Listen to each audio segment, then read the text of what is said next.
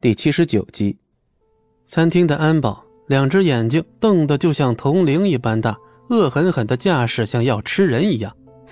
可我已经预定了位子，如果不对外营业的话，是不是也该提前通知我一声呢？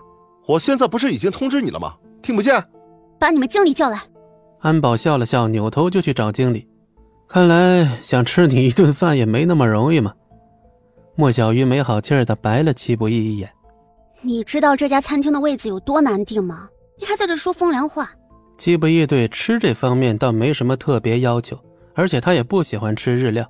呃，实在不行的话，那就换个地方吧。不行，哪有他们这样做事的？不一会儿功夫，餐厅经理走了进来。就是你们两个在这闹事儿。闹事？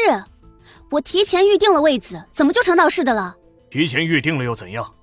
本餐厅今晚不对外营业，二位可以离开了。恕不远送。本来莫小鱼就一肚子火，现在经理这样的态度，顿时更加火冒三丈。顾客是上帝，这就是你们的待客之道吗？莫小鱼已经被气得说不出话来了。顾客的确是上帝，不过上帝也分三六九等，这个道理二位该不会不懂吧？走，不吃了，气都气饱了，什么态度？哼。二位若是再次光临本餐厅，依旧欢迎。不过以本餐厅的知名度，也不缺那么一两个客人。本来倒也就这么算了，不过一顿饭罢了。可听了这话，戚不义的眉头却是微微一皱。哎，你的意思是店大欺客也有理了？呵呵，那倒不是，这得看人。哦，看人是吧？戚不义眼睛一眯。正要进一步动作时，一辆拉风的保时捷跑车呼啸而至。跑车一出场，立刻引来了众多羡慕的目光。随即，跑车上又下来两道身影：女的貌美如花，气质出众；男的英俊不凡，完全是俊男美女的组合。二人一出场，天上的月亮都好像变成了聚光灯，聚焦在了他们的身上。而这对男女，戚不义和莫小鱼居然都还认得。啊！七少爷和莫小姐到了，我们已经把餐厅布置好了，就等二位了。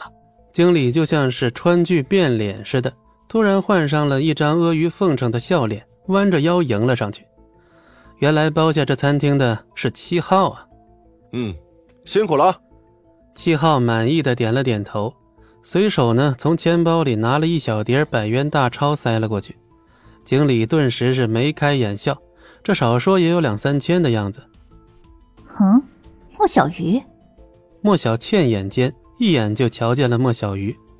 闻言，七号也看了过来，在看到莫小鱼时，双眼一亮，可随即发现了戚不义也在边上，脸色就沉了下去。怎么，你也来和风记吃饭啊？莫小倩打量了身穿工作服的莫小鱼一番。这里消费很高的，你边上这位恐怕买不起单啊。莫小鱼的脸色微微一变。马经理，我们不是已经包场了吗？莫小倩轻蔑的瞥了戚不义一眼，他现在对戚不义的怨恨只多不少。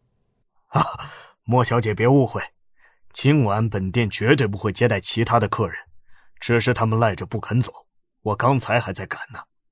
哦，原来如此，那就麻烦你快点把人轰走，我看到他那张晦气脸就恶心的吃不下东西。这时，七号也走了上来。马经理，看来你们家现在的档次也不行了呀，连这种穷鬼都敢来吃饭，还是说你们在这招工啊？啊，这七少爷您可真会说笑，本店就算要招工，也不会招这种人啊。哼，有道理。要是用了这种人，整个餐厅都掉档次。我反正是肯定不会来了。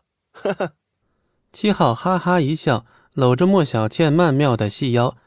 大摇大摆的从戚不义面前走过，马经理亲自将二人迎了进去，同时冲着门口的保安使了个眼色，随即两名保安走上来，还不快滚，别影响我家客人的食欲！说话间，一名保安狠狠的推了戚不义一把。本集播讲完毕，感谢您的收听，我们精彩继续。